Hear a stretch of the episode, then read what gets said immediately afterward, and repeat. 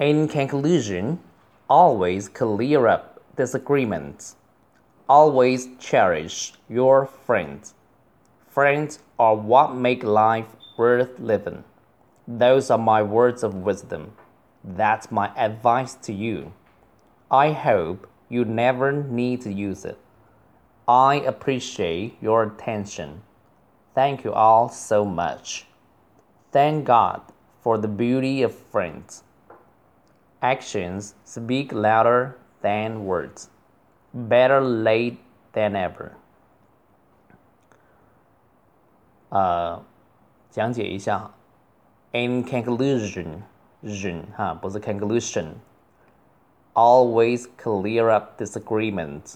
Agreements 就是同意、协议，前面加个 dis 就是否定，disagreement 就是啊不同的意见。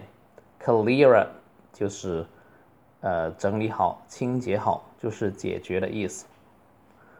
Always cherish your friends，这里用了 cherish 是珍惜，但是我们还有一个更加常用的词是 value。Always value your friends，也可以哈。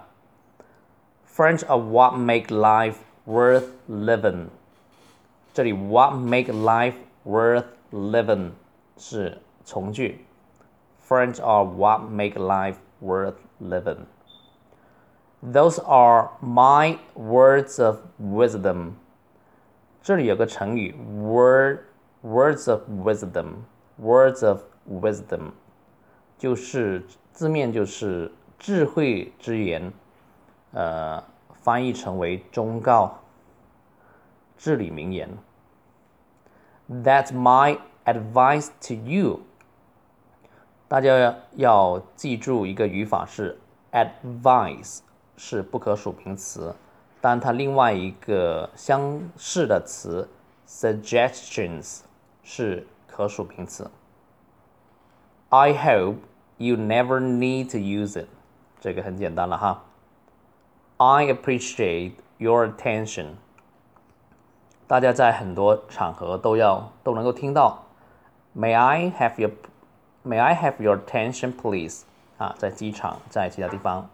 也是大概的意思，attention 就是注意力。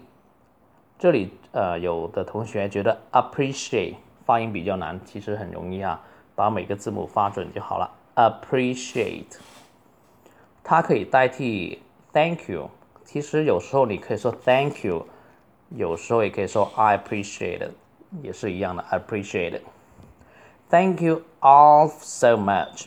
Thank you all so much. 非常感谢大家，Thank God for the beauty of friends。啊，美语里面经常会出现 God 啊，Thank God，感谢上帝 for the beauty of friends。好，我们看成语， 在写作里面多用成语是非常好的事情哈。Actions speak louder than words，行动比语言更大声，就是。事实胜于雄辩，Actions speak louder than words. Better late than never. Better late than never. 晚做总比不做强，就是我们中文说的了胜于无的意思。Better late than never. OK，我们可以啊用中速读一次。In conclusion, always clear up disagreements. Always cherish your friends. Friends are what make life worth living. Those are my words of wisdom. That's my advice to you. I hope you never need to use it. I appreciate your attention. Thank you all so much. Thank God for the beauty of friends. Actions speak louder than words. Better late than never.